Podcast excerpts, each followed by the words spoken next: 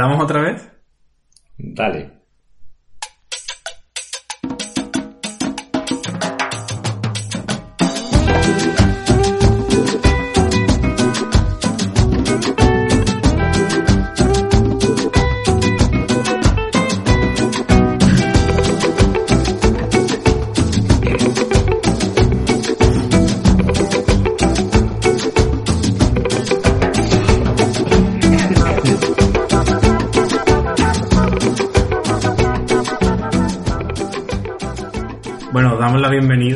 A un nuevo programa de Los Guilles. Eh, antes de nada, muchas gracias. Bueno, antes de nada, presentar a mi compañero, Guille.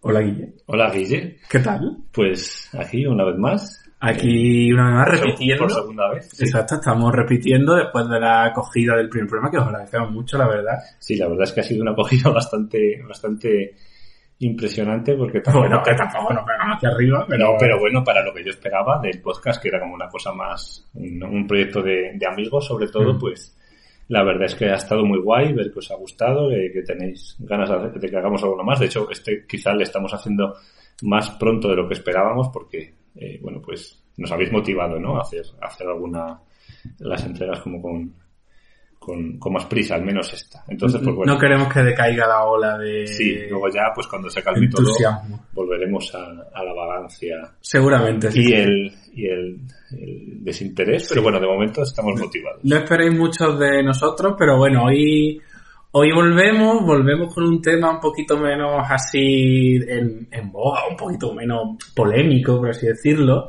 Porque Sí. ya dijimos en el primer Sí. programa que no queríamos que todo fuese aquí eh, enfa- enfado, despi, despi- iba a decir despito, despiporre, pero no, eh, des, despilfarrar tampoco. Bueno, enfado tampoco, pero digamos eh, crítica, ¿no? Puedes Sí, decirlo. exacto. Crítica en el sentido más negativo, que también estará presente, pero, pero bueno, entonces pues hemos tomado nota un poco de lo que nos habéis dicho también, sobre todo a nivel técnico. Yo espero que se me escuche mejor en este podcast. Me he arrimado más el micrófono y mo- moveré menos la cabeza si es posible.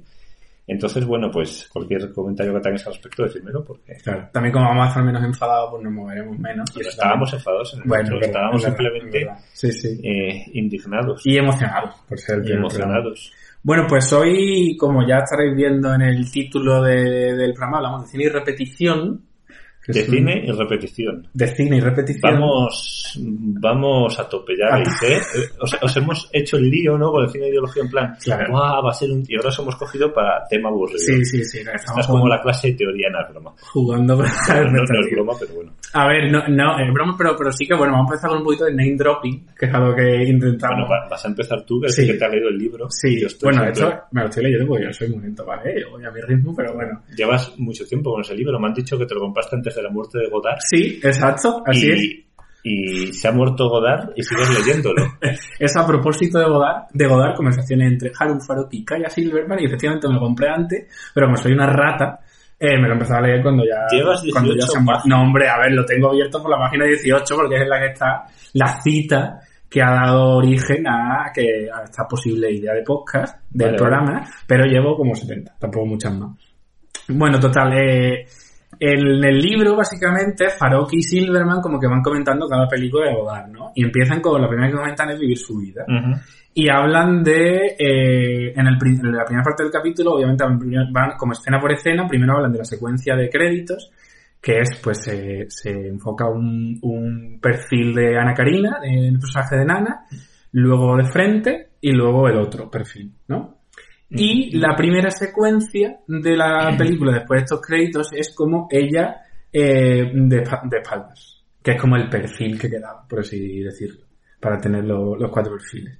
Y ahí hay como una idea de repetición al mismo tiempo variación formal, que es muy guay y que la comentan un poco, y que además luego la enlazan cuando hablan de la primera escena como tal de la peli, en la que tú has visto vivir su vida también, ¿no? No, no he visto Vivir su ¿No has vida. visto vivir su vida? No he visto Vivir su vida. Bueno, pues, pues Yo estoy aquí escuchándote como, como un Lo- neófito. como luego tú vas a hablar de muchas películas que yo no he visto, Bueno, pues aquí hay una, importa, una, una labor de reciprocidad, como se diga, muy bonita.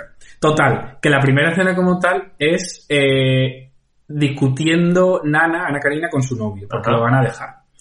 Y entonces habla Faroki de un recurso que es el pick-up, que básicamente se, es un recurso que se hace cuando se filma y tal, de acabar una toma con una frase y que la siguiente toma que se graba empieza con esa otra, para facilitar el montaje y tal. Pero Godard lo que hace es incluir eh, en algunos puntos de esa conversación súper intensa entre Nana y su ya ex, eh, frases así repetidas, como que el pick-up, que es una cosa formal, la incluye en la película.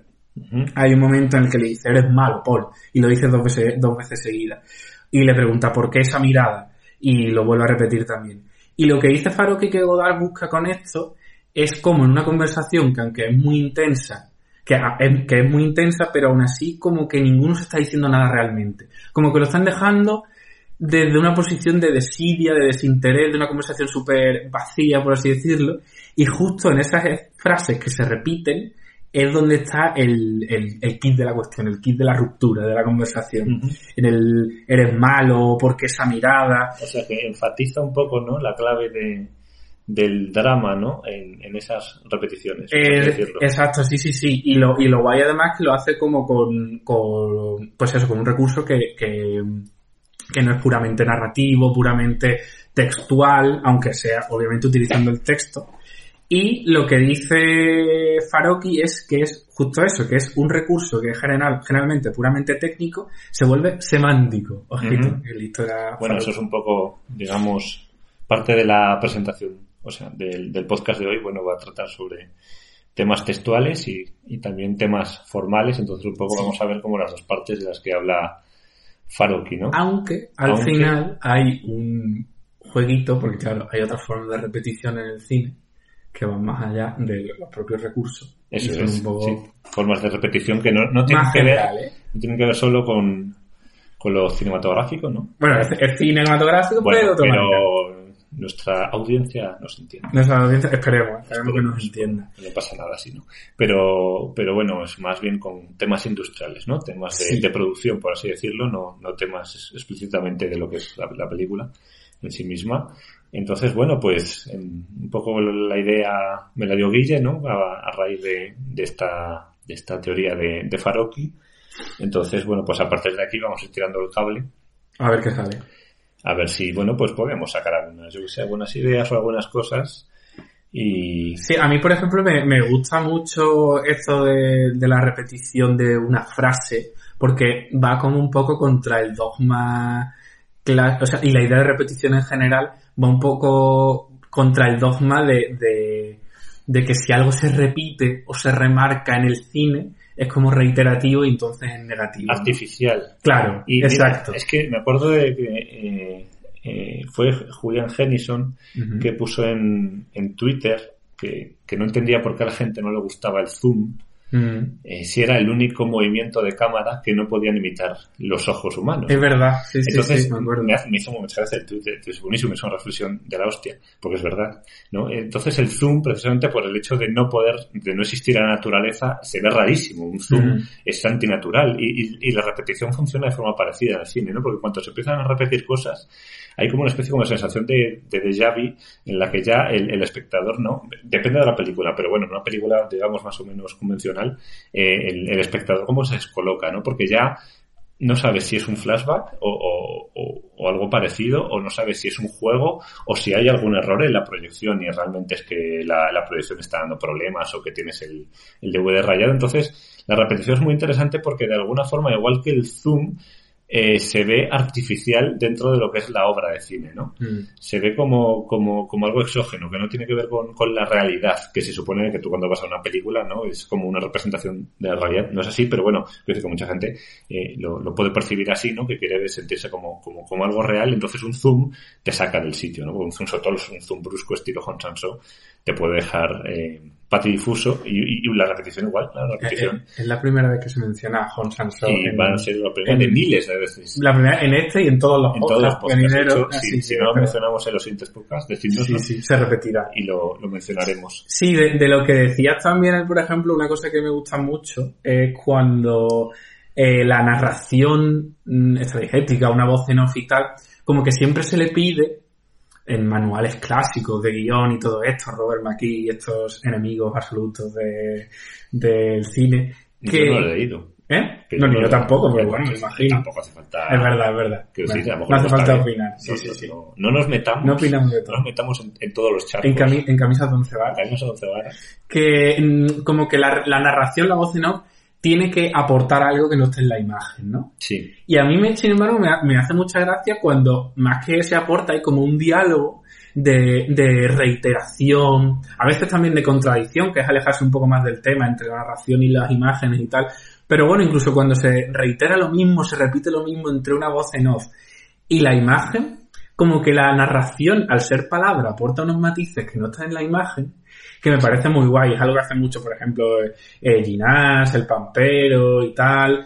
Con jugar con esos formatos y que cada uno vaya aportando ahí su- sus matices. Me parece una cosa muy chula. Sí, van como, como una especie de polifonía, ¿no? Sí. Entonces la imagen dice una cosa, la voz puede decir la misma cosa, puede ser una cosa diferente, ¿no? Como que, que, que al final luego son juegos bastante divertidos que también han sido un poco sobreexplotados, ¿no? Mm. O al menos so- sobreanalizados muchas veces y realmente pues son a veces nada más que, no sé, experimentillos, ¿no? Y sin quitarles importancia, pero bueno, quiero decir que, que no tiene a lo mejor tanta, tanta gravedad como se le quiere dar, tanto de forma po- positiva como negativa, a, a algunas de estas, de estos Mm. ejemplos eh, que puedes poner. Simplemente son, o sea, pienso que son una, un- una explotación del, del medio, en- Mm. porque al fin y al cabo el medio se explota de una forma muy concreta normalmente, entonces estas di- divergencias siempre aportan miradas nuevas. Sí, además trae mucho la idea de juego, ese que lo, que lo Sí. has mencionado, que al final la repetición es una cosa que está mucho desde el cine clásico, el cine mudo, Mm, sí, sí. eh, un- una situación muy cómica que se basa en, re- en algo que se va repitiendo y cada vez es más y más enrevesado, los running gags, por ejemplo, que tanto físicos, que Chaplin, por ejemplo, tenía mucho, o Buster Keaton, como luego eh, más verbales, por ejemplo, ya yéndonos mucho más adelante, La Princesa Prometida una peli, cada personaje tiene su, su línea del diálogo que le identifica y que al repetirla una y otra vez va teniendo nuevos matices, de tanto decir se va adquiriendo más y más, se va haciendo más mítica y a la vez va perdiendo cada vez como esa, eh, esa idea que tenía en la originalidad porque se va difuminando. El, el como gustéis, el, me llamo Íñigo Montoya, tú mataste a mi padre, prepárate a morir, la primera vez puede ser eh, una cosa tipo imponente, pero ya cuando es que lo has dicho siete veces, ya eh, es una frase a la que tienes cariño, ¿no? por así Sí. decirlo. Y eso mola mucho, como la repetición va también cambiando el significado de las cosas. Sí, incluso la repetición dentro de la película, fuera de la película, Mm. en el comentario mismo un poco lo del sexto sentido. Película que no he visto, pero ya me la sé porque, bueno, pues Hombre. todo el mundo, ¿no? Comenta entonces al final ya parece que la he visto. Claro. Entonces, bueno, pues también hay un... Pero ¿qué repetición hay en el sexto sentido? No ninguna, digo Ah. una repetición de un motivo dentro de una película Ah, vale, vale, vale. fuera de la propia película, ¿no? Que Sí, al final sí, como sí, creado una especie... Claro. La- la- porque a lo mejor, yo qué sé, si yo ahora, si yo hubiera visto, si me pongo el sexto Mm. sentido sin saber lo que ocurre, a lo mejor me da miedo, pero yo ahora probablemente me daría risa porque es una situación familiar para Claro. mí, lo de que en ocasiones veo muertos. Y, y lo de y Montoya igual, no he visto la princesa prometida, pero a mí esa frase me hace mucha gracia. Mire, y esto no lo teníamos planeado, pero ahora que has dicho el sexto sentido, eh, hay una cosa también muy guay con esto la repetición, y es como a los directores y tal, o y directoras cuando van teniendo, haciendo película y tal, se les pide como que tengan una marca que repitan, ¿no? Porque he pensado cuando has dicho en sexto sentido que a Shyamalan se le pedía siempre repetir la idea de un final impactante al final de las películas. Y, la idea esta de que la repetición también se puede volver un poco en contra cuando mm, se, se exige precisamente a, a los directores que repitan unos patrones, como que vayan muy, muy marcadamente por un camino. Sí, bueno, esto, esto, es, esto es un tema, o sea, esto da para 350 podcasts. O sea, por ejemplo, cambiando de tercio completamente, pero sobre esto que tú dices, eh, Cary Grant, Mm. eh, yo recuerdo que decía que él acabó harto de hacer de Cary Grant. Porque, Claro. porque Cary Grant eh, fue un invento, o sea, eh, no fue un invento, pero fue, digamos, el personaje, en cierto modo, que creó, si no recuerdo mal, creo que fue Leo Macari, Mm. en, en, en, en los años 30. Entonces el personaje de Cary Grant, ese Cary Grant galán, con ese toque cómico, ese toque desgarbado, pero como muy elegante también, ¿no? ese, ese, ese, eso nació en las películas y luego lo repitió. Entonces, todo, en todas las películas, por lo visto a Cary Grant le pedían, hace Cary Grant, ¿no? Tienes que Claro. hacerte Cary Grant. Y claro, al final él, pues, no es que no le gustara, porque al fin y al cabo era su esencia, pero también eso, en cierto modo, dirige tu carrera hacia un punto, porque es repetir el, el, el, el cuerpo de tu, de tu obra, que es ese personaje. Claro, al, al incluso, fin- incluso las películas dramáticas de Cary Grant, es Cary Grant. Sí, total. Eh, Su presencia. Sí, sí, es, Cary. Grant, es que se mueve como él, además que no hay nadie que se mueva como él, no hay nadie que hable como él, es, es una cosa extraordinaria, pero, pero son personajes, claro, que no es, no, no es algo que digas, no, es que él llegó así al primer día que se dedicó a, a venir aquí al estudio y ya no, Ah. o sea, eso se, eso se elaboró, eso se escribió y, y- y entonces, claro, bueno, pues Vamos a seguir con las citas porque me ha recordado citas. al libro de esta no se va a pensar de, de Luc Mouillet, el de política de los actores, que uno de los que analiza es, bueno, básicamente el libro es un juegue- jueguecito de palabras, obviamente, con política de, los de los autores. Mouillet siempre le gustan estos troleos. Y, y pilla a Cary Grant, Gary Cooper, eh, Stewart y John Wayne y habla de las marcas que identifican a cada uno y su cine y cómo ellos también eran creadores. Y en Cary Grant precisamente enumera como cuarenta y pico marcas actorales que repite constantemente a lo largo de su carrera. También tiene algunas Gary Cooper, John Wayne, Jane Stewart, que habla, habla de que es el hombre de las manos, pero lo de, lo de Cary Grant es que es especialmente remarcable, todas esas marcas, valga la redundancia, porque eh, es como, como un patrón que, que total, que tenía que reproducir constantemente en sus películas porque es lo que el público esperaba. mucho. sí, sí, sí, eh, es Y que- funcionaba muy bien, también hay que decirlo. Sí, es que realmente, o sea, el, el- el- o sea, la industria ha cambiado mucho, pero en otras cosas no ha cambiado tanto y, y el público esperaba algo y, los productores esperaban algo y entonces eso es lo que había. Mm. Entonces eso es lo que tenían que, que hacer. Además eran empleados de los estudios, no es como, como ahora que, que, que pueden saltar más entre producciones. Antes les contrataban para X películas y tenían que estar allí haciendo lo que les mandaban. Entonces, digamos que sus carreras a veces parecían mucho más dirigidas de lo que podrían estar, yo que Mm. ahora. Y eso también daba a que los personajes, por ejemplo, John Wayne, pues John Wayne hacía de John Wayne, Cary Grant hacía de Cary Grant. James Stewart a lo mejor tenía un poco más de... O Henry Fonda también, eh, eh, teníamos como más variedad, Sí, sí, no era sí. siempre un mismo personaje. Sí, porque bueno, al final pues eran arquetipos y los arquetipos pues... Mm. en una época que además las, las limitaciones eh, temáticas eran notorias, ¿no? Porque al final las películas, pues, no podían cubrir la cantidad de géneros y de temas que ocurren ahora, pues, la repetición estaba a la orden del día, en, en casi todos los aspectos. A mí también me hace mucha gracia la... bueno, es un poco lo que comentaba al principio de la repetición de más literal de frases y tal, pero cuando se retuerce completamente y, y hay y escenas en las que se va repitiendo un nombre, eh, por- eh, no, no se encuentra un personaje, se, repite el nombre constantemente. No sé, creo que tiene unas posibilidades cómicas la repetición. Sí, sí, sí, sí. eh, la, la repetición verbal y tal, que, que le hace una cosa muy divertida y que, y que el cine cuando explota muy bien es muy interesante. Aunque bueno, también hay otro tipo de repeticiones, más allá de las gestuales o, la, o las verbales, fonéticas, de ruidos, de ladridos y todas estas cosas, que hay un, Bueno, las repeticiones de ruido son, son interesantes. Sí, hombre, al final... Las repeticiones musicales. Más allá de un leitmotiv musical, Sí, sí, sí, sí. que haya algún tipo de... Sí, sí, por ejemplo, eh, el otro día estaba viendo Pulse, la de Kiyoshi Kurosawa. Que te ha dado miedo, me he me ha, dado, enterado. me ha dado miedo. Te ha dado miedo, Cairo. Eh, pequé, Pecaste al verla. pequé, pequé de, de ingenuo porque yo pensé Claro. que no iba a dar miedo, porque yo había leído que era una película sobre fantasmas tristes. En plan, no, es que es una película que Los va... Los de- fantasmas de- que son los alegres. No, pero yo digo, bueno, pues era en plan de pues, eh, desaparece la tía de alguien y dice, ay, estoy muy sola de más allá, no sé qué, pero no.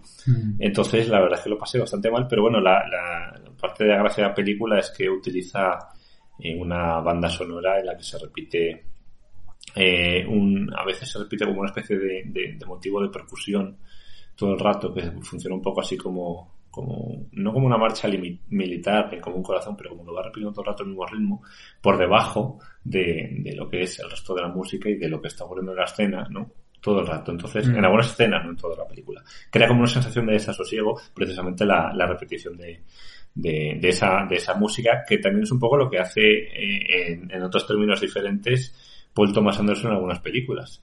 Que muchas escenas son muy largas Sí. y eh, hay una música por detrás muy bajita, pero que digamos que, que va, va repitiéndose, depende de cómo sea la música, pero bueno, le va dando como cierta cierto ritmo de diferente tipo al, al de Kaido, al de Pulse, a, a las escenas. Entonces, Mira, con, con Paul Thomas Anderson me ha recordado una cosa que se ve mucho en el cine y que a veces puede quedar un poco torpe, pero cuando se hace muy bien es muy interesante. Y lo hace mucho en el hilo invisible, que es la idea de dos escenas como que riman entre sí, que hay una repetición entre ellas, pero en las que se ha producido como un cambio total. hablas de los desayunos. Claro. Es que los desayunos Claro. de esas películas son Los increíbles. desayunos de hambre. Sí, sí, sí. O sea, la película se supone que es algo muy triste, pero yo tenía hambre. Yo tenía hambre, sí, como en las de Ozzy. Claro, como al principio, eh, bueno, yo sé, o sea, una película completamente guiada a la relación a través de la cocina y todo esto, y al principio es como su, su rito, su, su momento, y, y cada vez eso está más enrarecido y una escena en la que hay un montón de elementos comunes, eh, tiene un- una razón de ser completamente distinta a la que tenía al principio. Hay una Sí, repetición sí, sí, que también es una negación, lo cual es muy chulo siempre. Sí, eh, pienso en, en Jan Dielman, Hmm, que esa película es una película sobre la repetición, básicamente.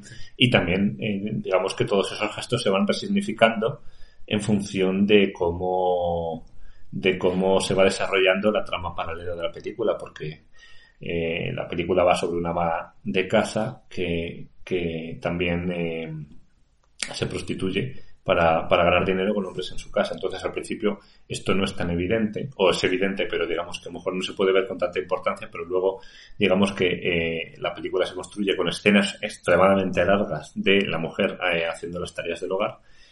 Y claro, llega un punto en el que esas escenas, que aparte de que son o están diseñadas para parecer aburridas y que tú en cierta manera entres en el tedio de, de esa vida tan miserable que lleva la mujer, eh, se resignifica ¿no? su repetición, porque claro, no es lo mismo pelar una patata en el minuto 20 de película, cuando todas las cartas todavía no se han desvelado, que cuando todas las cartas están sobre la mesa y ya se ve que esa mujer sufre una profunda depresión. Entonces ya digamos que esa repetición ¿no? de los motivos Mm. con un contexto completamente diferente eh, lo convierte en cierta manera en una no repetición, porque, Claro. porque la escena ya es distinta, aunque el, el gesto sea el mismo, ¿no? Hmm. Entonces es, es interesante también un poco el, el juego ese que se puede dar en, en un, en un- de- desde un punto de vista más temático, ¿no? más narrativo igual. Mm, Sí, y claro que entra un poco en, en esta idea de repetición que no es repetición Sí. en películas basadas estructuralmente en eso, eh, como Rashomon. Sí, bueno, eso es lo típico. De hecho, mm, yo no quería hablar mucho de este tema porque es que, es que a mí ya me aburre. Hombre, anda que no. el normal. tema de esta película es rosomoniana. O sea, cuando Sí, una película sí, sí. ha tenido dos puntos de vista sobre el mismo, rosomoniana. Hombre, Que el no sé, último o sea, duelo es el no lo de sobre. Sully es rosomoniana. Sully es Y, Rashomoniana. y está bien porque realmente eh, Kurosawa, a ver, yo no sé si es la primera película de la historia que utilizó esa, esa estructura, probablemente no, porque además Rashomon es de los años 40 o de los años O 50, o 50, o sea, que primero ya- 50. yo, probablemente haya habido alguien. Bueno, es la película más famosa, la primera película famosa que utilizó esa, esa estructura. Y es como la de, de hecho, es la forma más obvia de utilizar la repetición en el cine, Mm. que es, en cierta manera, de una forma puramente narrativa, porque digamos que esa repetición eh, no se ve tan, superfi- tan eh, artificial, Ya. porque no es una repetición como tal. O sea, eh, Es una repetición fijada por las propias normas de la película, ¿no? es. Por lo tanto, como que es una repetición que te está diciendo, esto es una repe- repetición, pero hay coherencia en que hagamos una repetición, porque te vamos a meter variaciones dentro Eso de es. Eh, en Rasomón, que yo la vi hace 3.000 años, entonces no me acuerdo de nada, pero yo sé que iba sobre un- que mataban a una mujer o así. Bueno, había un crimen y entonces como que. Como ahí nos documentamos aquí. a Sí, sí, estamos. Yo, yo, yo solo me acuerdo las películas que vi hace dos semanas. porque si no hablamos de eso, yo ya entro en, en barrena. Y, y, y había un crimen, entonces iban pues entrevistando a los diferentes testigos, se supone, y claro, cada uno daba su versión. Mm. Y esa versión era eh, de una de forma curiosa, era una forma documental, porque la película abordaba documentalmente lo que, lo que decían esos testigos del, del crimen, o del evento que fuera, que no, no Sí, me un acuerdo. crimen, Era un crimen. crimen, Un no crimen sé. Entonces, eh, era curioso porque realmente esa repetición lo que hacía era do- documentalizar la película. Mm. Igual que en el, el último duelo de Ridley Scott, que esta es más reciente y la vi pues obviamente antes, eh, después, también realmente eh, cada uno da su versión y aunque Ridley Scott es muy poco sutil y cuando llega la versión de la mujer ponen un título de crédito, la verdad, para que tú te enteres de que eso es la verdad, que también es un poco el signo de los tiempos, ¿no? Que te tengan que decir que esa versión es, es la, es la verdadera y cuando es obvio que es la verdadera, pero, pero bueno, entonces es, es curioso porque eh, cada versión no solo aporta algo sobre la, la película, eh, o sea, sobre, sobre, sobre la trama de la película, sino que también, en cierta manera, enmienda lo anterior. Mm. Porque a lo mejor la primera versión que era la de... No me acuerdo de, de quién era la primera versión. ¿Era la de Matt Damon, puede ser? Yo no he visto el último Ah, duelo, no para confesar pues. aquí. Bueno, creo que era la de, la de Matt Damon. Tú, O, a ti te falta vivir su vida, mí el último duelo, cada uno tenemos o la de Adam Driver, no me acuerdo. Pero bueno, el caso es que, claro, luego la siguiente ya enmendaba algo de lo que decía el otro, como que al final la realidad era una suma de las repeticiones Claro. Eh, en los puntos en los que las repeticiones no se solapaban entre sí. Mm. O sea, se solapaban entre sí. Los puntos en los que cada uno hacía una cosa diferente, al final era la, la, la última la que tenía como más, más razón, por así decirlo, ¿no? Entonces, bueno, pues también es, es guay eso, ¿no? Y es un poco una, una pequeña evolución desde Rasomón, aunque la verdad es que el tema de Rasomón está sobao, pero hasta la náusea. por- y, y- y no porque mm, no porque esté mal que se repita, sino porque al final mucha gente se limita a imitar la estructura de Rosomón, que está bien, porque al fin y al cabo es una estructura, no es que fuera un invento temático de, de Kurosawa, pero, pero también es cierto que, no sé, igual se puede innovar, innovar un poco más. Claro, sobre todo porque lo que, los casos que comentábamos de Chantal Ackerman y de Paul Thomas Anderson, digamos que es una repetición como menos estructurada, por tanto, seguramente sea más complejo es- establecer ese nexo, pero Sí. Funciona mucho mejor eh, por, por, por eso, por no ser una cosa tan marcada y tal, que en cuanto al ejercicio se repite, se repite y se repite, es muy difícil, hay que tener mucha habilidad y jugar muy bien con los puntos de vista y tal para que no se vuelva un poco cansino. Ese es el gran problema que tengo yo con este tipo de películas. Y es que a mí a priori me aburren. Mm. No Jan Dielman, ¿eh? O sea, No, claro. me refiero justo a las que has comentado, o sea, al tema Rasomón. Por ejemplo, esta película de acción de Tom Cruise, eh, El filo del Ah, mañana. Ángelo del Mañana. Sí. Bueno, que ese, bueno, ese es otro mundo aparte, Sí, que es el de películas que son eh, Días de la Marmota. sí, viajes en el tiempo y cosas el así. De la Marmota, Entonces, el mí- Ángelo del Mañana. En cierta manera a mí me aburre y no puedo hablar por todo el mundo porque yo esto no lo he comentado con mucha gente. Eh, me aburre a priori, luego ya depende de la película, porque siento como que me van a contar lo mismo todo el rato y yo creo que me cuenten cosas nuevas. Entonces yo, prejuiciosamente, digo, uff, qué pereza, que me vayan a otra vez ahora lo mismo escuchar en el último duelo, antes de ver la película, que luego me pareció interesante, la estructura, yo lo pensaba, digo, uff, otra vez lo mismo, pues ya lo conozco. Pero claro, la gracia precisamente es que no es lo que conoces, sino lo que no conoces. Mm. O si es lo que conoces, eh, un punto de vista ligera, ligeramente diferente. Eh, y aquí se me ocurre meter a Hong Sanso por segunda vez hoy con, con Ahora sí, antes no, que es una película rosomoniana, Lo es. pero desde un punto de vista eh, mucho más fino, ¿no? Porque Ahora sí, antes no trata sobre, eh, digamos, las pequeñas entropías de la vida que en un momento dado te hacen odiar a una persona y si una mínima variación en, en- en- en el tiempo hubiera ocurrido, esa- ese odio se habría convertido en amor. Entonces, digamos que eh, ahora sí antes no es muy divertida porque primera, para empezar es una película de, de dos horas y cada parte de una hora es prácticamente igual que la otra. O sea, son como dos películas de una hora que cuentan exactamente lo mismo, pero eh, en un punto eh, van cambiando poco a poco la relación entre las dos personas y al final, eh, en la primera parte, antes no, eh, el, el hombre no consigue, eh, eh, no consigue salir con la chica, no consiguen, eh, eh, digamos, llevarse bien, no hay como cierta tensión. Y en la segunda parte, gracias a pequeñas variaciones que tampoco son explícitas, simplemente es otra línea temporal, por así decirlo, en el ahora sí, pues en ese, en ese caso, eh, acaban pues más, más juntos, ¿no? Más, más en la onda, más conectados. Y es muy curioso porque en esa, en, en esa película, eh, aparte de que haya esta variación de pequeños mm, temas eh, temáticos, eh, motivos temáticos, ¿no? De ahora hace esta cosa, ahora hace esta otra, también hay variaciones formales. Entonces, Mm. digamos que eh, cada parte se rueda casi igual que la otra.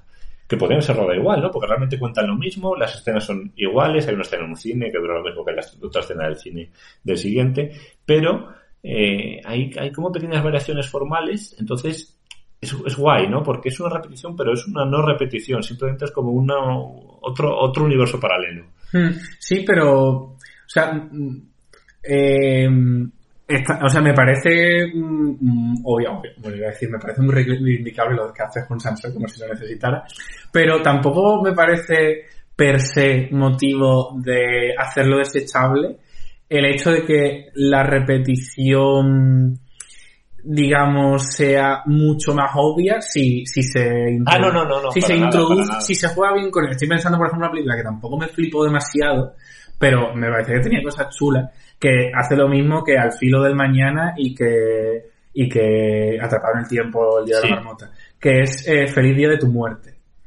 que es una así halloweeniana, hablando de ahora que estamos en el tema, que básicamente va de, de una chavala que creo que su cumpleaños coincidía con Halloween o algo así, y entonces, pues la, ese día la asesinan. Y al día siguiente se despierta, y es el mismo día, ah, y la vuelven a matar. ¿Viste Palm Springs? No. Pues es... Ah, sí, coño, sí, sí, sí, sí, sí, sí, sí, sí, no me acordaba, está en es que han dicho, has tenido una, has tenido una pronunciación tan fina que no he captado el título. No es esa, ¿no? No, no, no, es otra. Es otra, porque también va de muertes también. Sí, es verdad, pasaba lo mismo. Sí, había, morían, y cada vez que morían se, se reiniciaba sí, sí, sí, es verdad. el día porque había un bucle. Pero Palm Springs a mí me gustó mucho. Palm Springs mola mucho, Feliz de tu muerte mola mucho. La 2 ya es un poquito too much, pero está bien. Pero son películas en las que eh, está como eso que comentamos de que ya se ha agotado un poco de los rasomonianos y tal, pero bueno, al final es lo mismo de siempre, ¿no? Que si se va con otros códigos sí, sí, sí, sí. muy contemporáneos, muy autoconscientes, puede, puede hartar un poco, pero también puede funcionar. funciona muy bien porque eh, hace justo lo que dices, es una película como muy modernilla, hmm. entonces eh, tampoco es rasomoniana, porque tampoco va de puntos de claro, vista. Claro, exacto, esa es la cosa. No hay, no hay una cosa tan eh, de jugar con la verdad de jugar con, con construir un discurso y tal. La Sully, por ejemplo. Exacto, sí, sí, o películas así, pero bueno, sí que es cierto que hay como una repetición temática que, que, es, que es interesante. Y la verdad es que joder, son películas muy divertidas, pero ya digo, yo tengo eh, prejuicio que es completamente infundado, porque yo, yo pienso que me voy a aburrir. Mm. Eh, porque no, no me voy a aburrir, que va a ser como muy reiterativo. Y luego, joder, eh, ves muchas de estas películas y, la verdad es que lo, lo, manejan muy bien. Y a mí no me parece fácil manejar estas cosas, sobre todo porque ya, ya, ya hay mucho terreno eh, abonado en, en, este aspecto. O sea, ya hay, ya hay muchas películas de este estilo. O sea, ya no es que sea Rasomón, es que el tema de la repetición, esto, el tema de la memoria, de gente que pierde la memoria y siente que... Mm. Eh, esto pasa hasta en Matrix. Yo me acuerdo que en, en, Matrix iba despertando tal todo el día hasta que, ¿sabes? Tomabas la pastilla y ya como te ibas al otro lado. Entonces al final es un tema que está ahí presente y llevarlo bien es complicado. Y, lo, y luego Juan Sanso, aparte de la, de la repetición que comentas, que ahora sí antes no es muy evidente, luego tiene casi siempre la cosa de eh, dos escenas, lo que comentábamos antes, ¿no? Como que dos escenas muy parecidas y muy similares en las que introduce pequeñas variantes, en las que hay un mismo escenario, una misma mesa, un mismo bebercio ahí montado pero en la que hay matices siempre muy, muy pequeñitos y también la manera de filmar, como decía. Claro, es que la suerte de su cine es que como utiliza pocos planos y son planos muy largos, con pocos minutos de cámara, eh, una variación pues se nota. Entonces, como se nota, mm. como que tiene mayor importancia, ¿no? Como que es, es, es algo más grande que una variación que tú puedes ver en otra película que a lo mejor es un contraplano distinto por ahí 50.000, entonces no lo notas o si lo notas es como más sutil, ¿no? Pero en este caso una variación como que se nota, pues se puede notar mucho, ¿no? Puede ser muy relevante o puede ser más sutil, pero que, es evidente para el espectador y eso le da como cierta gracia también a, al tema de, las variaciones o bueno, de los juegos temporales que hace, porque todas sus películas hasta hace unos pocos años tenían todas juegos temporales. Mm. Bueno, ahora igual también, pero a lo mejor están más disfrazados detrás de otro tipo de, estructuras. Es lo que yo comento siempre, vamos, eso que me gusta todavía más. Ahora sí, antes no me gusta, me gusta, pero es de las que menos, porque me gusta todavía más su cine cuando no busca una justificación para su juego temporal. Es decir, ahora sí antes no me parece que es muy claro lo que hace, que, que mola mucho y lo hace muy bien, es un, un día y otro día, eh, en unos las cosas salen mal, en otros las cosas salen mejor, por así decirlo, a grandes rasgos. Luego tiene películas como Grass, en las que mm, todos estos juegos como que están libres de cualquier estructura a la que se tengan que fijar y me parece casi todavía más, más bonito. Pero bueno. Bueno, ha cambiado bastante. Sí, sí, sí. A mí, a mí la etapa que más me gusta es la de Ahora sientes, ¿no? No esa película Mm. específicamente, pero esa etapa es la que es mi favorita. Es verdad que tú eres muy fan de Gilo Freedom, que también Sí. tiene lo de las notas que se pierden y eso Sí, es, es lo que que Gilo Freedom- fija la Sí, estructura. sí, sí, es que Gilo Freedom, el montaje eh, lo, lo dicta que a la, a la actriz se le cae un cuaderno con notas, entonces Mm. cada nota es un, es un día o una escena, pero como han quedado desordenadas, la película está desordenada. Entonces a mí me parece preci- precioso eso. Y, y esa es la parte que más me gusta de José Sansón, pero bueno, me gusta todo José Sansón, entonces tampoco voy a andar eligiendo. Eh, y de hecho hay, ahora por ejemplo, sobre todo en, en Introduction, Introduction, sí, en Introduction fue que metía elipsis, pero burrísimas Sí. de tiempo, pero una barbaridad. Entonces, no sé, es guay, la verdad, eh, que juegue tanto con el tiempo y al final es que el tema de repetición es el tema del tiempo, o sea, la repetición Mm. es tiempo, entonces no hay, no hay más en la música y en el, en el sonido, la música es, repetición, ¿no? O ausencia de repetición, pero en cualquier caso es, es el ritmo. Así que eh, en, en ese aspecto es, es, es un poco hasta musical, yo diría, sobre Sí. todo esa parte. Y luego también hay otro, otras propuestas, otro cine que, te- que te- también tiene mucho que ver con esa musicalidad, con Sí. ese desper- despertarte unas visceralidades, que bueno, aquí nos metemos un poco más en, en lo que yo te voy a dejar a ti, que te explayes No, por favor, no. Porque cuando, No. o sea, a mí me pasa con estructuralismo, lo- algo que ya hemos comentado mucho. Cine estructuralista. Sí, es, es una de esas palabras que, Nadie sabe lo que es. claro, me pasa como con eh, ontología, metafísica, eh, Pero eso sí que hay buenas definiciones. Lo que pasa es que tú y yo somos unos todos. exacto, Pero de cine estructuralista no la hay. ya. Yo no la he encontrado. Pero yo escucho epistemología o episteme y me lo pueden explicar 40 veces que yo no sé lo que me están explicando. Cada, a la hora se me olvida. Con ontología me pasa igual, con metafísica igual. Y con estructuralismo me pasa lo Sí, mismo. pero es que el, el- el cine estructuralista. Ajá, eh, cuéntame. eh, o sea, en principio no tiene que ver con el estructuralismo literario, lo cual yo no tengo ni idea de lo que es. Pero ni idea, o sea, ni idea. Eh, pero el cine estructuralista eh, lo, lo definió, creo que fue Dan Sidney, en un librillo que tengo yo por ahí, el de Visionary Film, y lo definió fatal, pero fatal, fatal. O sea, no es una definición, eso es una puta mierda. Entonces, él dijo que el cine estructuralista son películas que tienen eh, dos o tres cosas. Entonces, él dijo que era como efecto flickering effect, o algo así, que era como, como destellos y tal. Eh, bueno, como, que es como, no sé, o sea, una definición en función de, de- de características me parece una cosa pues más de botánica que de cine. Entonces a mí nunca me gustó y luego he intentado buscar otras y sé que Peter Vidal tiene una en un libro que no me he leído porque no se puede por ningún lado, solo por internet y no me lo he leído. Entonces, el, yo no sé lo que es, o sea, pero me lo imagino, que es lo, lo importante. ¿Y qué te imaginas? A ver. Entonces, eh, para mí el, el cine estructuralista, o lo que yo entiendo que la gente piensa por cine estructuralista, y si hay algún eh, teleescuchante o radioescucha, o como se llamen los de los podcasts, ¿cómo se llaman? Podcaster. Pod- no, podcasters somos nosotros, ¿no? ah, es verdad. Claro, Son somos podcasters. podcasters. Suscriptor. Ah, no, que no, no tenemos. No, tenemos uno, creo. Ah, sí. Sí, pero es... Pues muchas es- gracias. es- o, no, tengo que mirar, tengo que estadísticas, recordar con las Bueno, ¿qué es el, el cine estructuralista? Es que no quería decirlo, entonces también también me puedo ramas Vale. a ver si te olvidabas. Ah, vale, vale. Eh, nada, entonces, eh, digamos que es un cine, Ajá. o al menos yo lo veo así, un cine eh, no narrativo, escasamente narrativo, donde lo primero que te llama la atención de la película es la forma de la película en sí. O sea, cómo está hecha. Me explico. Por ejemplo, si tú ves una película eh, como Lemon de, de Holly Frampton, que es una película sobre un limón, lo que te llama la atención es que sea una película solo sobre un limón, ¿no? Planos del limón. Eso es, digamos, como la forma de la película, que sea solo eso.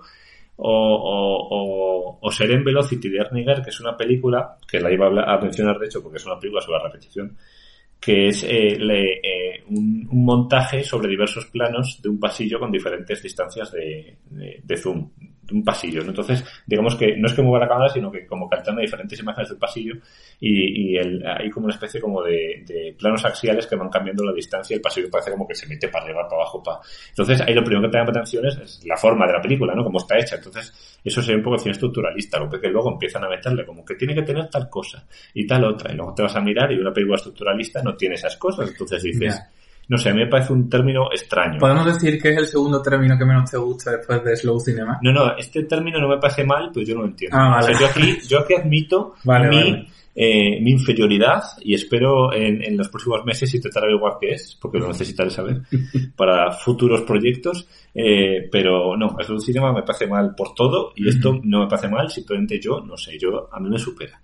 Entonces, el cine estructuralista, ya entrando un poco en, en, el tema, dejémoslo así, como películas así experimentales. Cine estructuralista o cine que se repite tirando más a lo experimental. Eso es. Podría ser el, el, resumen. Eh, James Benning, Holly Frampton y gente de estas. Si es que la conocéis, si la habéis visto, y si no, pues os la ponéis en YouTube que hay algún vídeo. O sea, es que no tiene más. No esto, tiene más. esto es ver cosas. Esto, Esto es ver esto cosas. no es hablar, no sé qué hacemos hablando. Ya, ya. Entonces, eh, aquí la repetición está al orden del día, porque la, la repetición es estructura, ¿no? Esto ya es como más formal.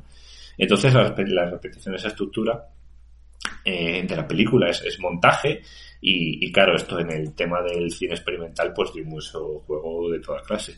Tú habías mencionado antes, creo, la región central de, Sí, de Michael Snow. claro, lo hablamos como en la previa porque es una cosa muy buena porque se basa en la repetición y otra vez lo mismo Sí.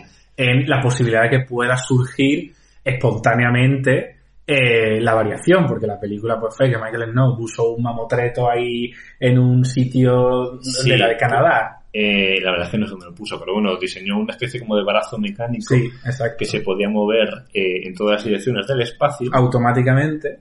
Automáticamente era, no lo sé si o sea, automáticamente o, lo dirigía él. Claro, no sé si lo dije él, pero el caso es como que él no tenía que estar presente todo el tiempo. Para... No, porque él no sale en la película, Claro. igual está bajo la montaña, pues desde luego. Eh, entonces colocó la, la cámara esta en una montaña y, se supone que eso es lo que ve una nave espacial Mm, nada más llegar a la Tierra. claro.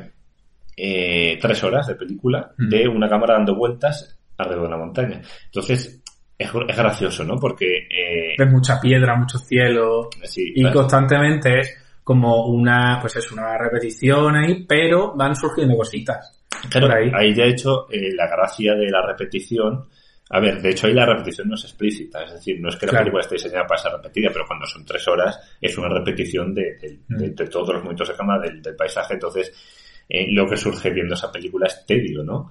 Eh, fascinación también, por supuesto, pero me refiero que no es una película que esté mm, pensada para que tú digas, "Ay, me voy a tomar palomitas y a la película. Es una película que ofrece una experiencia diferente y lo ofrece a base de una repetición constante de lo mismo. Mm. Una, entonces, al final, este tipo de cine que incide mucho en, en, en, en la repetición de imágenes, por ejemplo, James Benning, eh, que tiene un montón de películas en las que repite cosas, por ejemplo, en Ten Skies repite, eh, son 10 planos del cielo de 10 minutos cada uno, en 13 Lakes, pues 13 planos de un lago fijos de 10 minutos cada uno, etcétera, etcétera, etcétera. Esta repetición completamente, porque James es más, más, más, más radical todavía porque son planos de igual duración, pero, pero en, en la región central no. Ya genera otro tipo de, de sensaciones. Mm. O sea, ya no es eh, eh, tanto un tema textual como hemos mencionado antes.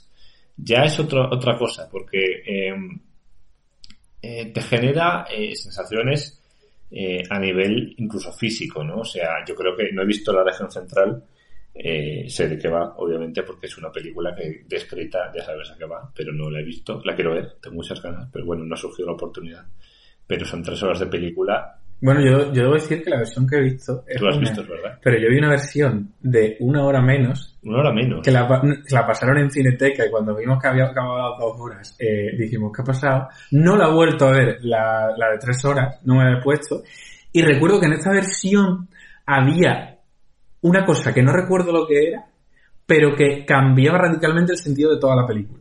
Y le daba como un... Es de Sí. estas cosas que tiene que surgen espontáneamente en, la, en las proyecciones, que es una cosa muy fascinante, que entre que duraba una hora menos y como que una cosa que se veía en el montaje original no se veía en esa hora menos, porque no recuerdo si era la primera hora o la última, hacía como que el significado, como que la expectativa ante la película cambiase mucho y justo la repetición, sobre todo en esto que estamos comentando ahora, se, ba- se basa mucho en jugar con las expectativas. Si tú repites mucho algo, si tú algo lo vuelves una rutina, las películas largas te- te, mm, y en las que todo hay una, pues una repetición de lo mismo, eh, cuando llega el cambio, el Eso es, choque es brutal. es muy brutal. Que es lo que hace mucho James Benning, que Claro. es jugar con una expectativa constante que va a ser un momentito de la película y que va a ser como la, la, la gran la, la de Leonard Cohen, por ejemplo. Sí, pero, pero, pero que es distinta porque es un único plano de 48 minutos.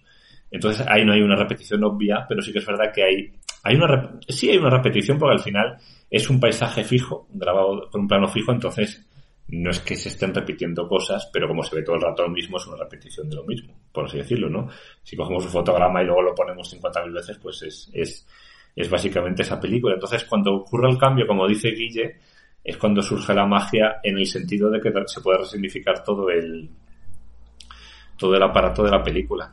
En otras películas de James como eh, Ten Skies, es diferente, ¿no? Porque ahí la repetición, como son 10 planos de 10 minutos de, del cielo, es diferente. Allí lo que te genera es, eh, eh, es eh, cierta abstracción, ¿no? Porque al final estás viendo una imagen que es azul, salvo algún cambio de alguna nube, es todo rato lo mismo, entonces hay como cierta abstracción en la película, cierta contemplación y lo gracioso ocurre cuando pasa de un plano al siguiente, porque hay, una, hay un cambio que es completamente abrupto a los 10 minutos, entonces el sonido del primer plano, de repente en el segundo es diferente porque es otro sitio eh, eh, grabado o otro momento del día, lo que sea, entonces el sonido cambia y la imagen cambia, hay otra nube diferente o hay una puesta de sol, lo que sea. Entonces ahí la repetición de un tema eh, eh, tiene como unos puntos, unas fronteras que, que, que, son justo el momento en el que cambia de un plano al otro y que son como pequeñas variaciones de lo que tú has dicho que es el, el, el cambio ese eh, clave de, de, la película. Me, me, me, parece bonito que al final eh, estamos hablando de repetición, pero también mucho de variación y que hayamos encontrado como puntos en común entre un cine puramente narrativo sí. y este cine experimental, sí, sí, sí, que es el de una idea que se presenta muy clara y luego con el paso del tiempo, aunque sea de forma muy distinta y tal, el que signifique o radicalmente lo contrario o una cosa muy distinta o, o, aunque no tenga un significado, pero que haya algo que le, que le modifique mucho lo que eso era originalmente, sea lo que crea, lo que crea como el, el impacto, ¿no? Ese Sí. juego con la, con la expectativa. Y ahí hay un nexo entre llegar a eso a través de lo narrativo y lo, o lo puramente visual o jugando un poco con todo que, que es guay. Sí, al final estos cines eh, narrativos y no narrativos, pues no deberían tampoco segmentarse. Mm. O sea, obviamente una película de Yes Benning no tiene mucho que ver con Rasomón, pero, pero yo creo que eh, tampoco merece la pena dividirlo mucho, ¿no? Claro. Y No, no, no, no a nivel ya de repetición, sino en general. O sea, Sí, son, sí. son películas y cada una ofrece experiencias diferentes y, y ya está. Y hemos empezado con Godard, que es justamente, Claro. además el primer Godard, que tiene mucho de narrativo y mucho de ya sus jugueteos con la forma Claro, y estas cosas, o sea que lo combina muy bien. Ahora íbamos a pasar a, a como una forma de repetición. Bueno, no sé si te dejas algo en el tintero de la, de la parte No, experimental. no, podemos seguir. Pero antes de eso, Antes de eso, ¿qué? yo puse un tuit, Pusiste un tuit.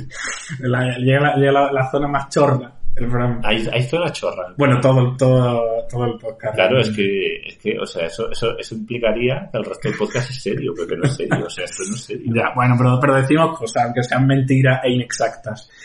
Pero eh, puse un tuit diciendo que hay un entrenador de primera división que me recuerda a una persona del cine barra de film Twitter. Pero, ¿y si no lo reconozco? Porque me lo vas a enseñar Sí, ahora, ¿no? yo te lo, claro, esto- yo en directo ahora mismo en una cosa muy radiofónica y muy podcast. Pero no lo van a ver, no, no lo van a ver. lo van a escuchar porque de, nuestros escuchantes. de momento no tenemos formato vídeo podcast.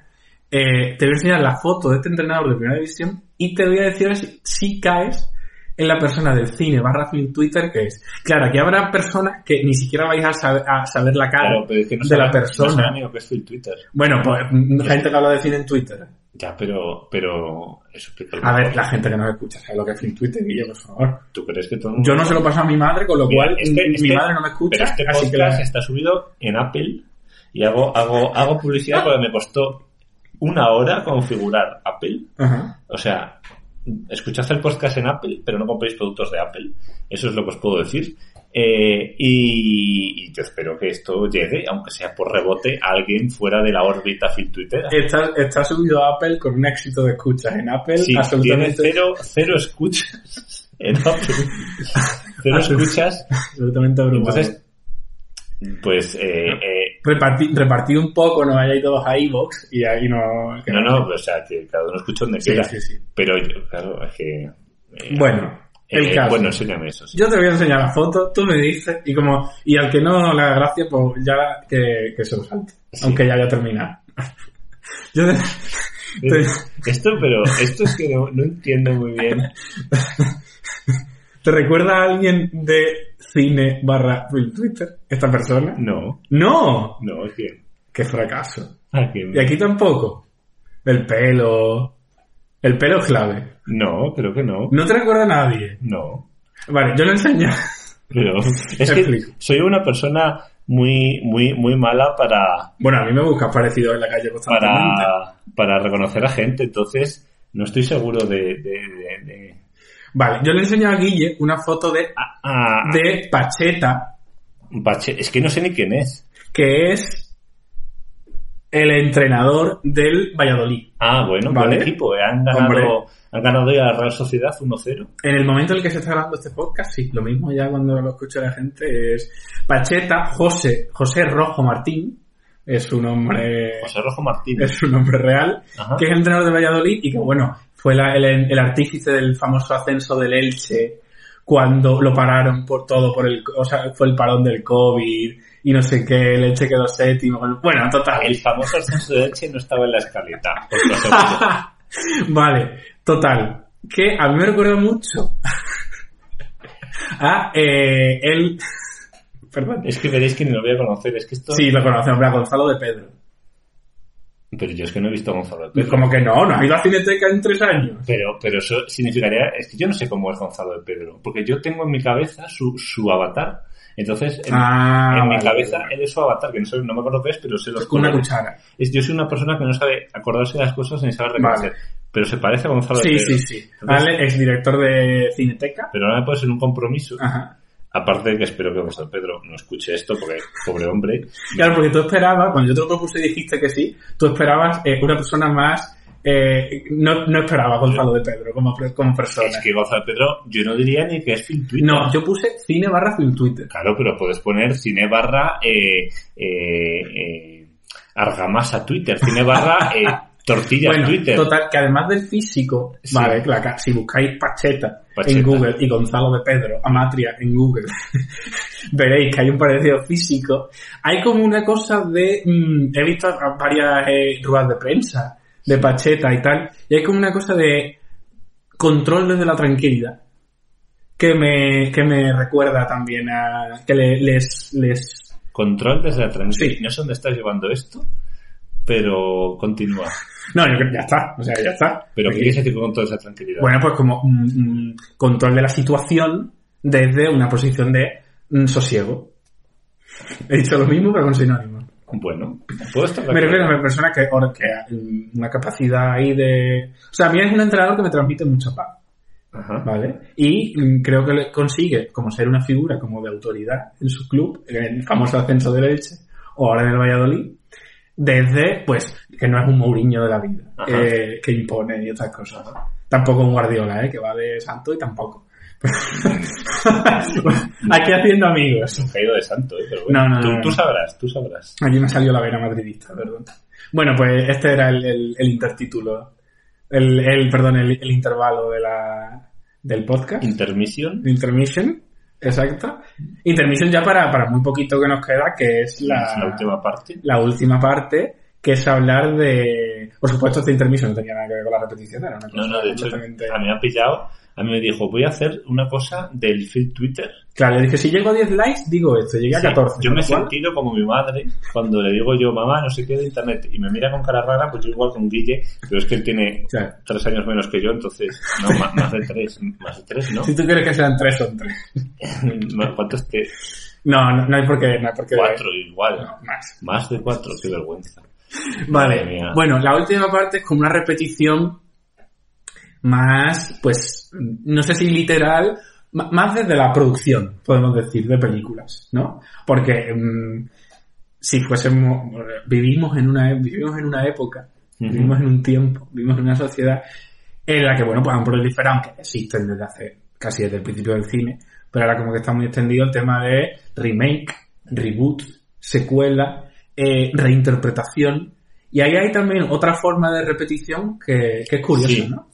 Sí, porque ahí se une el, el tema económico, es decir, sacarle rédito a la repetición, con el tema temático. Qué frase más fea. El, el- el motivo, tema temático. es verdad. Es- Bueno, pero a ver, pero se ha entendido. Bueno, O pero sea, la reiteración, la repetición es bonita. Es la conclusión a la que hemos llegado en este podcast. Bueno, mira, es verdad, es verdad. Entonces, claro, ahí hay una lucha entre eh, el tema, tema de la nostalgia, de esto da dinero, ¿no? Porque la gente quiere ver a lo que sea. Y luego el, la desvergüenza de, de copiar los, los, las estructuras del pasado, traerlas al presente, o de hacer lo que te dé la gana. Eh, yo qué sé, que ahora todo es un remake, o sea, es una cosa alucinante. Ahora ha salido el de Halloween, que es el, la secuela de la, de la última parte, que era la secuela de la original, que creo que es la única parte oficial que ha habido, o sea, la única línea temporal de Halloween oficial, en el sentido de canon de que Hmm. eh, John Carpenter estaba como de acuerdo con ella o que la ha medio producido que tal. No estoy seguro de eso, pero bueno, más o menos ha debido ser así. Y claro, ahí ya el, el tema de la repetición ya toma un nuevo cariz, porque ya no es ya no, no es algo artificial, sino que es algo natural en cierta manera, ¿no? Es darle conclusión a una historia. O, o darle un, un nuevo respiro de vida a, a una historia, ¿no? Eh, si tú coges una película y haces una secuela, en cierta manera le estás insuflando vida a lo que era un, un- unos personajes y una historia que ya se había acabado. Ya. Eh, si coges Scream, por ejemplo, luego sacas Scream 2, pues ya, no sé, no sé si los personajes no he visto Scream 2, pero bueno, no sé si. Scream tiene una cosa que, que también puede servir como para no, como para reivindicar, si es que lo necesita un poco alguna cosa aquí, que es que es una saga que nace eminentemente de lo meta. Entonces, claro, todas sus secuelas, aunque ya llegaron también a unos puntos muy enrevesados, van siendo reflexiones sobre el propio concepto de secuela y sobre el propio concepto de reboot, Sí, sobre el propio sí concepto porque, porque de es muy meta. Claro. eh, eh, entonces una saga la que, aunque ya la van dando mm, síntomas de agotamiento, porque necesitan que, se- que se generen nuevos formatos de secuela y de remake al nivel al que ellos sacan nuevas películas y ahora quieren sacar mm, varias en la idea. Entonces la última vez estaba un poco agotada, pero sí que seguía jugando. O sea, la última película es una Scream 5, creo que es, Sí. es una película sobre eh, reflotar sagas, porque es lo que hace. Entonces, es una película que dialoga sobre eso, eh, que va sobre el fandom un poco y toda esta cosa. Y en ese sentido, por ejemplo, es muy parecida a Matrix Resurrections. Ujú. O sea, son películas que ya, cuando todo esto de que eh, ya está, todo el mundo es consciente de que los remakes se hacen por dinero, para repetir una misma fórmula que ya se sabe que funciona, y ya agoto, pues lo que hago es hacer un, un remake, un reboot o lo que sea, en el que comento, me, recreo en que esto es una repetición de, de ciertas fórmulas y lo, lo comento como hasta un poco desde fuera de la película, hago un comentario sobre las implicaciones en la industria y todo esto. Y es curioso, pero al mismo tiempo no sé, por ejemplo, pasa con Matrix Resurrection, que el discurso ese puede ser chulo, pero luego mm, me parece que no, no se corresponde con una propuesta visual, Sí, aunque sea una palabra un poco fea, que me da mucha pereza en comparación a, a eso, eso es la clave, eh, no digo de Matrix, sino en general, y al final es que el, el gag, el, el, el, el- toquecito cómico, ¿no? De, ah, esto es meta, esto, eh, un giro, no sé qué. Pero claro, si luego tú estás eh, construyendo esa película en, en un sistema industrial completamente eh, dominado, ¿no? Por, por, el, por el dinero, pues al final, digamos que, no, no hablo que sea el caso de Matrix, hablo en general, ¿eh? porque a mí la de Matrix me gusta, pero eh, al final, digamos que esa especie como de discursos medianamente subversivo, Mm. eh, pues se queda un poco como en, en, en- nada, ¿no? Porque bueno, al final, eh, pues es una cosa eh, más como un chistecito que como un, como un, como una idea que digas que, que da cuerpo a, a la película. Sí que es verdad que es un chiste muy pertinente, sobre todo cuando son dos películas que llegaron casi a la vez que, que Spider-Man no, Sí. no Way Home es. Spider-Man No que Way es Home. como el ya el retorcimiento absoluto de la fórmula con un volver marca, o sea, una película con nivel sociológico, por así decirlo, es fascinante, porque es como eh, todo junto, reconfigurado, eh, Sí, esa, mm, esa- convertidos en una reunión absoluta en la que los malos pierden lo que eran antes y ahora son casi otros personajes eh, o sea, una, como una, una vuelta de tuerca ya súper sin sentido únicamente porque saben que a la gente, bueno, que a todos nos gusta que nos, que nos den Sí. determinados juegos de nostalgia. Y además es muy curioso porque esa película lo fui a toda la nostalgia hasta tal punto, y voy a hacer spoiler, y entonces si alguien no la ha visto, pues que no la Que vea. corra a verla al No, cine. Que no la vea, porque es Disney y es mejor no ver sus películas.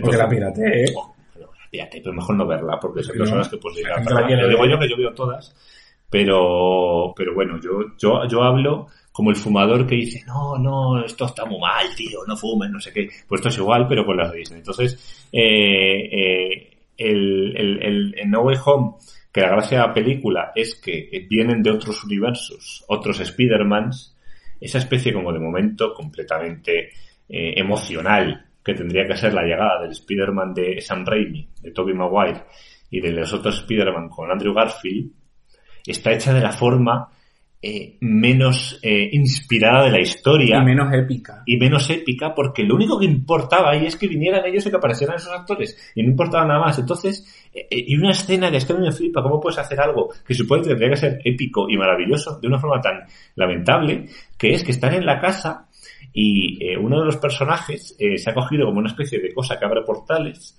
Entonces, eh, dice, eh, le dice al, al aparato, intenta, ah, vamos a buscar dónde está Spider-Man, que es eh, eh, Tom Holland, que es el de esa saga, ¿no? O sea, el Spider-Man normal, el que no tiene que llegar ningún universo porque es el de esa película. Entonces vamos a buscarle tal, y eh, sale un, un redondel y sale un Spider-Man al fondo en, en otra parte de la ciudad, que es como un portal, y aparece, ¿no? Y dice, ah, ven, Spider-Man, no sé qué, viene, y no es él, es Tobey Maguire. Y dices, guau, qué guay. Eh, y entonces dice, oh, vaya, este no es Spider-Man. Volvamos a hacer esto a ver qué ocurre. Entonces dices, oh, vaya, ¿qué le ocurrirá? ¿Qué pasará ahora? Y aparece eh, eh, Andrew Garfield. Entonces, eh, me encanta eso porque es que eso eh, realmente es una escena que, que- que resume todo el tema de la nostalgia. O sea, como puedes coger todas las cosas del pasado y traerlas al presente solo por un tema puramente eh, nostálgico y, económico.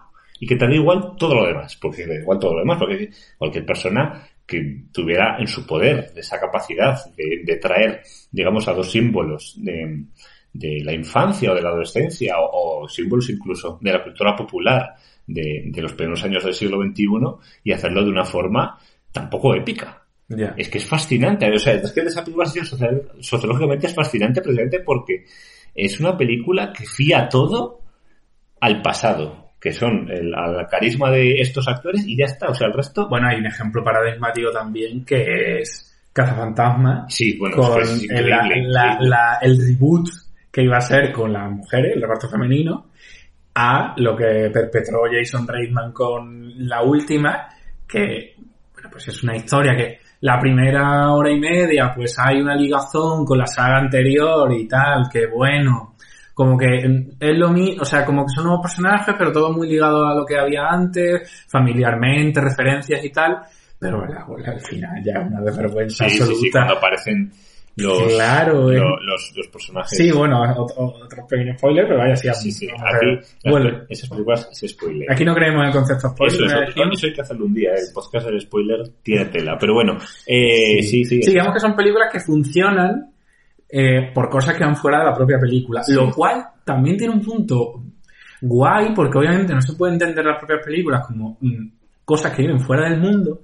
Pero al final sí que siguen funcionando fuera del mundo, porque lo que le está relacionando, relacionando es con otra película, Sí, sí, y de una forma muy chapucera, no sé, no sé, es un poco contradictorio. Y luego hay otra, otra clase de, de secuela o de remake que, que es el remake literal. Bueno, Eh, Maravilla. Psicosis de Gus Van Sant, por ejemplo. o el que es un- Games de Haneke. eh, remake, sí, este, este es fascinante, este, este remake. Porque... el, ¿Cuál, psicosis? No, en general, digo, Ah, este ah, concepto este tipo de remake. Sí, yo la psicosis de Sant no la he visto. Yo o sí la he visto. Claro, ¿eh? La hemos visto. Es que yo, yo me la iba a ver, me la iba a ver. Pero, no, me- ya, pero claro, es que claro, la- no me la he visto porque no tenía tiempo. Bueno, porque no, porque me he puesto otras cosas. Pero es un tema, ¿eh? Hemos, podemos loguear en Letterboxd la psicosis de Sant. Claro, es que realmente es un remake plano a plano de la de Hitchcock. Entonces, es una película que ya has visto. Pero es otro reparto. Bueno, pero... O sea, si hemos, si hemos, ah, si hemos hablado, por ejemplo, de... Bueno, no lo hemos hablado, o sea, pero... claro, obviamente no es la misma película, pero quiero decir que tú ya la has visto. no has visto cómo actúan los actores. Claro, de- que una cara- No has visto la iluminación. Mm. No sé si es en blanco y negro, la verdad, o es en, en color, pero Está Pero- producida cuando se producen películas de una manera muy distinta como se hacía entonces antes. es muy interesante porque es un remake literal. Eh, Funny Games no sé si es literal en cuanto a planos, pero desde luego es la misma película, pero en Estados Unidos. Y, y- y eso mola mucho también, porque es... eh, en el caso de Funny Games, no sé si la razón fue económica de que quería vender la película allí o fue un troleo de Bueno, Haneke, segura un poco de todo. Un poco de todo puede porque ser. es como cuando Haneke decía que no le importaban los Oscars y le, y le daban no sé qué premio. No creo que estrenaban su, una ópera suya o una ópera basada en, en una película, un texto suyo en Madrid y no fue porque se fue a los Oscars. Ah. Como, chicos, a ver, a ver, que, que me parece lógico y tal, pero que Ya, sí. todos tenemos nuestras contradicciones. Pero bueno, otro Sí, tema. Entonces, eh, eh, eso está guay. Eh, porque claro, ahí ya, bueno, de hecho la de Gus Van Sant, yo me acuerdo que, que hay- tiene un montón de críticas negativas que dicen que, que, que, que es literal. Dicen, no, es que esta película es lo mismo. Y bueno, dice, la, la película es lo mismo. O sea, yo sí que te puede no parecer bien que lo haga, pero no te puede sorprender que haga un remake literal de la película de Hitchcock y sea igual que la película de Hitchcock, porque esa es la gracia de, de, de, de, de esta especie de, de remake que no, es, que no es casi un remake. Y esto además es, es curioso porque si luego lo comparas con la secuela de Psicosis, eh, que es eh, Psicosis 2, que también sale a Anthony Perkins y es una secuela directa. ¿La que él dirige en la 3? Él dirige la 3, creo, sí. Eh, esta, esta película me la recomendó vivamente Iván, así que gracias Iván. ¿Por algo? Alicia inherente. Sí, no, por- a bueno, a Ferrara, Drinking Mill y esas cosas. Bueno, no te preocupes. Lo buscáis en Twitter o yo Lo buscáis y le ya está. conoceréis. Y si no, pues no pasa nada. Las menciones aquí son eh, Son gratis. son gratis. Pero, pero Iván me hizo como mucho hin- hincapié en que la viera, no, tienes que ponértela, no sé qué, que está muy bien. Y la- al final la vi ahora en octubre y, y hace poco, porque como dijiste lo de los temas de temporales, de que, ah, no, no, eso puede decir que esto soy y tal. Claro. es- Entonces la vi hace poco. hace poco cuando se grabó este podcast. O la viste, porque lo mismo la vi. gente lo escucha dentro de un año Bueno, pero podrán ver la fecha y dirán, hace poco, pues sí, este es podcast. Cierto. se, estrenó Sí, X sí. día, eh, que probablemente será después de que lo grabemos. Probablemente, Probablemente. Pero que hay la posibilidad de que sea antes. O durante. Mm, No, eso antes es difícil, pero bueno, a no ser que, bueno, da igual. Que vivamos Sí, un loop. eh, una repetición. El caso es que eh, es muy guay esta, esta secuela porque... Bueno, este remake. no, no, Psicosis 2 no es Ah, perdón, claro, me he ido. Sí, sí, es sí. una secuela directa. Eh, porque eh, coge los códigos, y esto es, esto es complicado, porque el tema de la secuela y del remake es complicado. Eh, procedo a, a comentar. El remake mola mucho, a mí me encantan los remakes. El problema es que el remake tiene, en mi opinión, tiene que aportar algo, ¿no? Claro. Algo nuevo o un enfoque distinto. Aquí, aquí, por ejemplo, ahora volvemos a Sí, sí, sí, Psicosis sí, sí. pero justo mm, me acordaba antes de eh, la nueva peli de François Ozon de Peter Von Kant, Ah, sí, cierto. que es como una, es un remake o readaptación de las amargas lágrimas de Peter Von Kant de Fassbinder, y que lo que intenta, y yo creo que es un punto de vista interesante, chulo, de darle la vuelta de tuerca, es que como eh, es una película muy similar, los personajes, la estructura, el espacio y tal, aunque obviamente Ozon no es Fassbinder, pero el cambio que podría ser guay es que como que la protagonista se convierte un poco en Fassbinder. Como que el personaje principal es una mezcla entre la protagonista de la película original y el director de la película original. Sí. Entonces hay una cosa ahí guay, que esos son los matices donde yo creo que el remake puede encontrar... Sí, en resignificar un poco la obra original o hacerla literal, que en cierto modo también es resignificarla. Mm. Porque al fin y al cabo, precisamente, si eh, la psicosis de Gus Van Sant recibe malas críticas y la psicosis de Hitchcock recibe buenísimas críticas, entonces no es la misma película. Claro. Pues para mi película tenía unas críticas. ¿Por qué? Porque está hecha en los años 80 o los años 90, porque la ha hecho un director de mucho menos renombre que Alfred Hitchcock, porque ya existe psicosis. Entonces es, es interesante precisamente eh, cómo el remake o, o incluso la secuela eh, aporta eh, cosas en función, bueno, pues de, de esos cambios sutiles que tú mencionas en Peter von Kant, también de la época en la que se hace, no es lo mismo un remake ahora de, yo qué sé, de, de Luna Nueva, una película sobre el periodismo ahora, como fue Mm. Luna Nueva, no tiene mucho sentido, pero cuando se hizo primera plana de Billy Wilder, que es un, re- un remake de la de de la de... O a lo mejor es un remake, a lo mejor estamos en el mismo libro, no sé, pero bueno, es la misma película, Bueno, pero... Pero, Entonces está guay, ¿no? Porque en esa época es la época del gran periodismo, ¿no? Entonces ahí sí, claro, se hace, se hace una película de estas y a lo mejor puede parecer, joder, ahora porque hacen un remake de esto, está como fuera de época. De hecho, va a haber un, un remake de, de Scarface. A mí eso, por ejemplo, me parece una cosa completamente delirante, que hagan un remake de Scarface, que Scarface ya es un remake sí, sí, sí, sí. de Claro, porque el remake va a ser del remake. con Diego Luna, o además. Ben Hur, que también ha tenido... Es una cosa muy extraña porque Sí. ya es apelar únicamente a la nostalgia, despojarse de cualquier eh, signo temporal, es decir, estamos Claro. en el siglo XXI, ya no se necesita un remake así porque no se va a aportar nada nuevo, yo creo. Pero luego, por ejemplo, está el caso de Psicosis, que me, me parece mucho lo que mencionabas de que es una peli distinta porque ya existe la primera, porque justo hemos visto recientemente eh, eh, es, es For Fake de Wells, Fraude, Sí, fraude. y que, claro, es una película sobre la, en gran medida sobre la falsificación. Entonces, Sí. la falsificación, sí, o sea, se puede hablar de psicosis más que como un remake, como una falsificación, o sea, es una falsificación que no es una falsificación porque abiertamente no es una imitación o usurpación del original, Sí. pero coincide con la falsificación en el hecho de que si no existiese la original, su valor subiría exponencialmente. O sea, imagínate que psicosis de Gus Van Sant existiese sin psicosis de Hitchcock.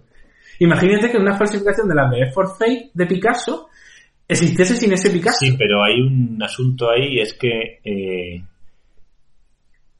si, no, si no existiese Hitchcock, supongamos, el cine de Gus Van Sant no podría ser así. Claro. Entonces, si, si Gus Claro, Van Sant, si Gus Van Sant eh, hiciera una película de- igual que Psicosis, sin que existiera Hitchcock, No, es que no lo habría hecho, obviamente. o vamos a, vamos Sí, a sí. suponer algo más amplio. Vamos a suponer, por ejemplo, que Hitchcock no existió, pero que todo el cine posterior a Hitchcock eh, mágicamente Es igual. surgió así. Brian De Palma, eh, eh, Paul Rader, eh, bueno, Paul Rader igual no tanto, pero Michael Mann, eh, o, bueno, Verhoeven, Sí, toda esta gente que ha cogido temas de intriga, temas de misterio, temas de suspense y tal. Eh, eh, este cine, no todos estos directores, pero muchos de ellos no han tenido tampoco gran reputación. En Brian De Palma, por ejemplo, muchas de sus películas la gente se ríe de ellas. Mm. Y son las películas que más se pasan a Hitchcock. O sea, por ejemplo, Femme Fatal. Eh, o bueno, no es que todo Brian De Palma se pasa a Hitchcock.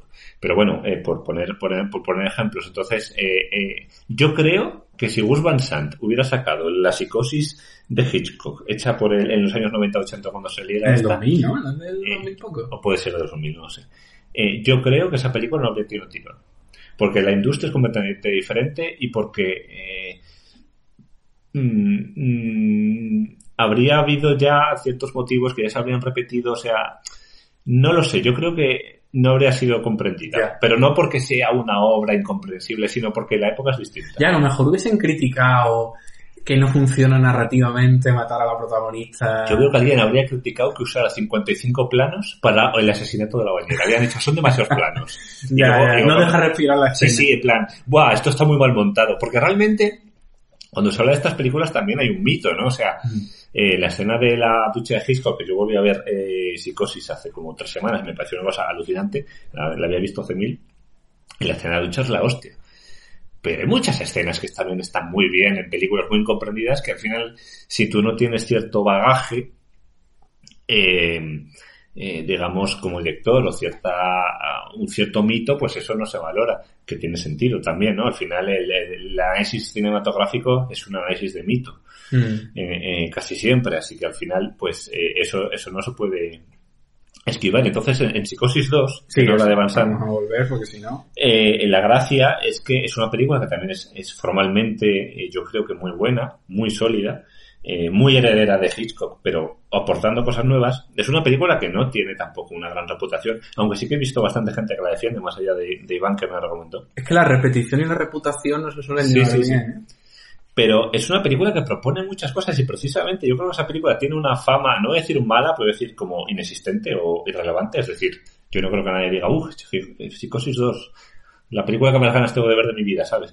Eh, precisamente porque eh, es una película que coge Psicosis y le da una vuelta de tuerca de forma no visual, no tanto visual, que sí que es verdad que hay un uso y una repetición muy inteligente de los puntos de vista que utilizaba Hitchcock para rodar la casa y el, y el motel, pero sobre todo temática, entonces, donde en, en- en la película de Hitchcock había como una especie como de rollo freudiano extraño que ya hablaba mucho de ello Sisek. Eh, en esta es, es como más eh, festiva, más de venganza, se toma un poco más a broma todo. Eh, entonces me gusta mucho como secuela porque sabe coger la original, sabe no reírse de la original, entender de dónde viene, por así decirlo, y a la vez llegar y decir, joder, vamos a pasárnoslo bien porque realmente, realmente pues, sí, es una película divertidísima. Entonces está bien que esto también siga siéndolo y está bien darle una vuelta de tuerca loquísima, porque es muy loca la película, a, a, lo que ya había hecho Hitchcock. Eh, eso está muy guay. O sea, para mí eso tiene que ser una secuela. Eh, eh, me refiero a una secuela, no una trilogía como son los anillos, que Mm. tiene una correlación temática, estilística concreta narrativa. y narrativa. Me refiero a coger, yo que sé, eh, eh, Centrados en el Desierto y que ahora, yo que sé, Clint Eastwood como última película hiciera Centrados en el Desierto 2. Entonces ahí, yo de, yo de Clint Eastwood o del director que la hiciera, yo esperaría que cogiera esa película y fuera inteligente con ella. Claro. ¿Sabes? No que cogiera y dijera, bueno, pues ahora cojo los personajes y que hagan otra cosa. No, Mm. sé inteligente con ella, ¿sabes? Coge los, las estrategias que utilizaba eh, John Ford para rodar su película, los personajes, eh, la temática, su época, tráelo aquí y haz otra cosa, ¿sabes? Eso para mí es lo que tiene que ser este tipo de secuelas o remakes. Y, y desgraciadamente la mayoría no lo son. Pero bueno, cuando lo son, son la hostia. O sea, la verdad es que Mm. cuando, cuando un remake es bueno, eh, mola mucho. Porque, joder, es que te lo pasas muy bien. Porque ah, incluso si, si te gusta la película original, te lo pasas mejor. Porque le da otro, otro aire, ¿no? No sé, es, está bien. Es, es un, un asunto que, que tiene mala fama, probablemente por todo el tema industrial, todo el tema económico, que obviamente no se puede obviar. Pero el remake, el remake es, Es una cosa. además es, es una cosa que solo existe en el cine, ¿no? Bueno. Como tal, me explico, porque si tú haces tú un remake de una canción que es bueno, una la, cover, el la cover. pero sí, es que la cover es Ya. literal. Lo que, Sí. Tú cambias los instrumentos, pero la canción es la misma. O sea, el ritmo, la base suele ser la misma. Suele Sí, ser, ¿eh? Hay algún- a lo mejor algún cambio de letra. Sí, hay algunas que no. Por ejemplo, yo que sé, estoy pensando ahora en, en, en una, en una versión de, de Ring of Fire de Johnny Cash. Mira, yo estaba pensando en una versión de Ginebra de Rosalía, fíjate. Fíjate, cada Aquí uno cada uno con su tema. Entonces sí que esa era una versión así como muy de slowcore, muy de una especie de pop tranquilo. Que no pegaba nada con el country de Johnny Cash, pero es la misma canción. Eh, entonces, es, es, es lo que más se me ocurre que puede ser un remake. En otro arte. Claro, que realmente Pero no es un libro no tiene... Claro, yo no sé, a lo mejor se ha hecho, ¿eh? Yo es que de Es, a ver, es una idea curiosa. es una- claro, O coger un como libro, modificar... Sí, claro, eso se tiene que haber hecho seguro, pero no está tan Son instaurado. Ya, creo que como en el cine, porque en el cine el remake está al orden del día, o sea, todo, todo lo que se hace en remake son secuelas. claro, y seguro que en la pintura tiene que haber como eh, mucho cuadro, digamos, Sí, des- sí, des- desestructurado o de... Sí, o sea, sí, al final digamos, entre un- sí, una pintura muy abstracta con- seguro claro, que se ha hecho alguna, una pintura muy abstracta con un cuadro realista y tal. Pero- Pero es distinto. Como industria absoluta, porque ahora mismo la industria del cine de Hollywood es la industria de la secuela, Mm. o sea, solo se hacen secuelas. De hecho, un amigo y yo nos pusimos a ver cuántas secuelas se iban a hacer los próximos años, una cosa, pero delirante, pero secuelas de toda clase y adaptaciones, porque son secuelas y adaptaciones de cosas random. Y adaptaciones de cosas que ya se han adaptado, Sí. que también ahí hay un diálogo. Hay una película ahora de Mario Bros. y ya había otra hace unos años y esta es nueva, entonces como que secuelas eh, absolutas, eh, reboots, eh, como el de Resident Evil, que han hecho otra película y creo que van a hacer una serie, entonces como que hay un, está, está como la, la industria de Hollywood y la industria de la repetición. O sea, ahora es la industria de la copia, de todo lo que había antes, lo traemos ahora. Bueno, no es solo Hollywood, porque a mí me hace- mucha gracia que las películas españolas, comedietas, estas Pero que es salen ahora, es que son remakes casi todos. Eso, o sea, las de, o sea, las de Santiago Seguro, todas estas son Sí, remakes sí, pero- italianas, francesas. sí, pero o sea, yo es que solo no, Ya. no- no es Hollywood, pero lo entiendo en esa especie como de, de capitalismo eh, estructural, industrial absoluto que, que hay ahora. Y, Aunque también hay una cosa, ya, ya por ir cerrando, sí, en los festivales y tal, nos ponemos de nuevo un poco gruñones, pero verdad la repetición en cuanto a las fórmulas que ya funcionan y que sí, están a ver, demostradas ciertamente, ciertamente eso o sea, pasa a través del cine, o sea, eso tampoco sí, sí. lo podemos criticar como tal. El problema es cuando esa repetición, yo pienso, no se hace porque tú quieras hacerla, Ya. porque tú digas, bueno, es que yo creo que voy a aportar algo repitiendo esto, sino porque simplemente tú estás dentro de una dinámica, de una tendencia, y tú dices, bueno, pues yo voy a hacer esto que es cómodo. Entonces, todas estas películas ahora que hay, em, en cámara en mano, con un montaje así abrupto y tal, pues realmente eh, mm, yo me pregunto eh, eh, si esta gente que hace la película realmente esa es la forma en la que quiere hacer la película, simplemente estamos todos insertos en una, en una, en una tendencia, ¿no? Entonces, bueno, pues es lo que se hace, como es lo que se hace, pues yo lo hago también. igual que la música y tendencias y tal, y, y a lo mejor no es tan interesante eh, eso si tú no eh, te ves capaz de aportar algo en esa tendencia, ¿no? Si tú no, no tienes como ideas más allá de la tendencia o más allá de la moda. Hay muchos directores que las tienen, pero otros no. Me parece guay que hayamos hablado de la repetición como forma de quebrar y también como forma de dejarse ir por unos códigos que ya funcionan, ¿no? Porque tiene, la repetición tiene como esas dos caras Así que nada, vamos a ir cerrando para no repetirnos mucho más. Sí, bueno, ya demasiado nos hemos repetido. Sí, sí, sí, sí. Así que, Así que... volveremos pronto. Pronto. Sí, ¿no? O en algún momento. Pronto. Quizá con gente. Pronto, en noviembre, y a lo mejor hay gente o a lo mejor no. hay alguna presencia o a lo mejor no, no prometemos eh, nada. Estamos valorando diversas opciones en función de la acogida de este podcast. Sí. Y de y, ya veremos qué hacemos, pero bueno, en principio eh, habrá nuevas entregas sí. ya a partir de noviembre. Sí. Y nada, eh, Halloween. ¿Qué es Halloween? Halloween es en seis días. Exacto. ¿Qué es Halloween? Pues en seis días. Y nada, muchas gracias por escucharnos y, y por vuestro apoyo y nos veremos eh, muy pronto. Sí, nos escuchamos pronto. Muchas gracias, Guille. A ti, Guille. Y nada, hasta la próxima. Hasta la próxima.